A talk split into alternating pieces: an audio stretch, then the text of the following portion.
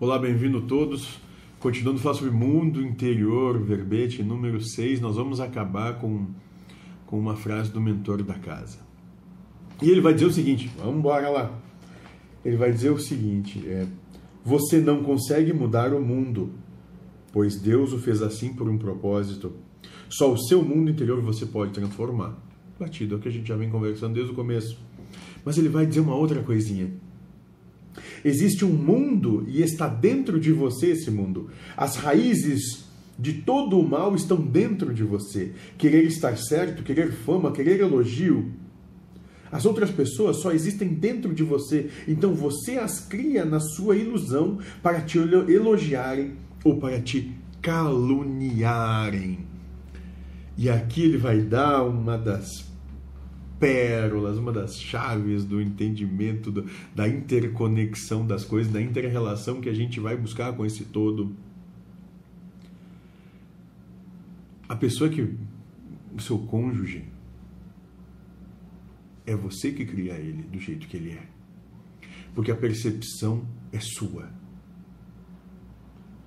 O seu filho, o seu pai, o seu colega de trabalho, o seu amigo, a percepção que você tem dele é só sua, ele não é como você percebe. Você o percebe assim. Por quê? Porque a realidade dele, passada pelos teus filtros, transformam ele no que ele, no que te percebe, no que ele é, na tua percepção do que ele é, do que o outro é. Ponto. Então,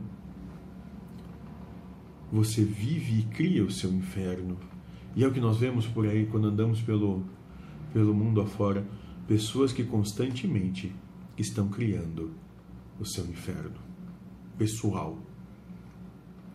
Por não terem o mínimo de maturidade emocional de olhar e dizer: é, renúncia. Eu renuncio a ter razão, eu renuncio a ter que vencer, eu renuncio a ser elogiado. Eu renuncio até o prazer. Ao prazer de espizinhar o outro. Eu renuncio a todas essas coisas. Eu renuncio às minhas posses, às minhas paixões, aos meus desejos. Renúncia. Sem renúncia, sempre há conflito. Alguém tem que dar o exemplo. Que seja você a dar esse exemplo. Sendo feliz.